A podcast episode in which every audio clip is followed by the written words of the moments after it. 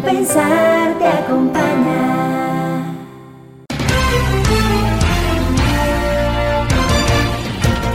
Bienvenidos al podcast de Compensar te acompaña.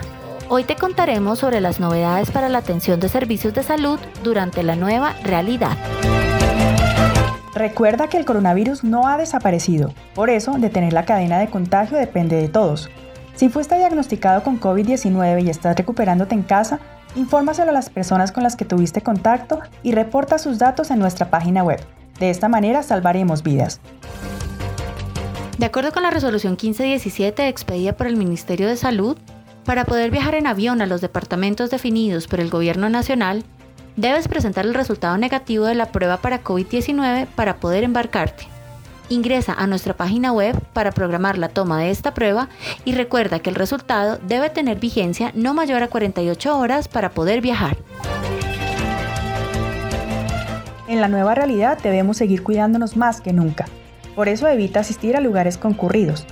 Aprovecha nuestros canales de atención virtual para solicitud de citas médicas, trámites, pagos, autorizaciones entre otros servicios, a través de opciones como el portal de transacciones en línea, video atención con asesores, Lina, nuestro asistente virtual por WhatsApp, o la APP de Plan Complementario. Para más información, ingresa a www.compensar.com/salud.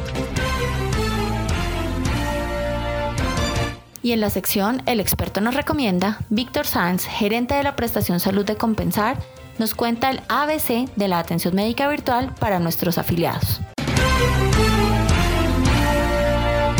Primero, pues hay que decir que, compensar es absolutamente respetuoso de, la normatividad nacional y, gubernamental que haya o distrital frente a la prestación de los servicios de salud.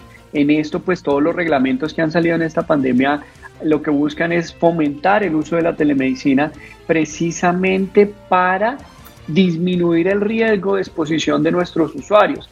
Entonces, en la medida de lo posible, eh, el uso de los servicios a través de, de la teleasistencia o la telesalud es indispensable en primera línea y una vez, digamos, que se filtre eso eh, o, el médico o el profesional a través de unos cuestionarios ya avalados o un interrogatorio o su expertise clínico diga, no, definitivamente yo sí lo quiero ver presencial, se programa la visita presencial.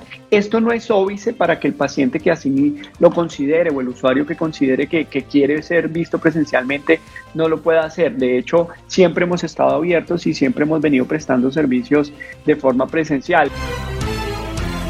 Asimismo, el gerente de prestación de Compensar Salud aclara que la telemedicina llegó para quedarse y que cada vez más son las ventajas que trae para los pacientes. Por eso nos da algunos consejos para llevar a cabo una teleconsulta de manera exitosa.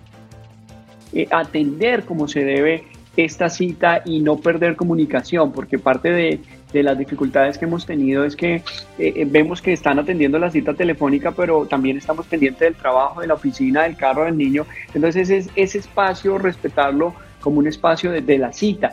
Segundo, cositas como que, oh, venga, antes de la cita ajustemos el volumen del teléfono para que no tengamos inconvenientes de que no le estoy escuchando, que tengamos una libretica a mano para anotar todas las recomendaciones que nos hacen los profesionales de salud, que previa su cita anotemos las preguntas que tengamos, que con eso para cuando yo llegue y como sé que es un espacio muy puntual y muy definido, como en el espacio en la presencialidad, también tengamos la posibilidad de, venga, no le voy a preguntar o no me alcanzó el tiempo para preguntarle tantas cosas, pero estas tres o cuatro que tenía aquí en mente sí son las que más le están molestando. Cuídate y cuida de los tuyos. Evitar la propagación del virus o posibles rebrotes depende de la responsabilidad individual y colectiva. Compensar te acompaña.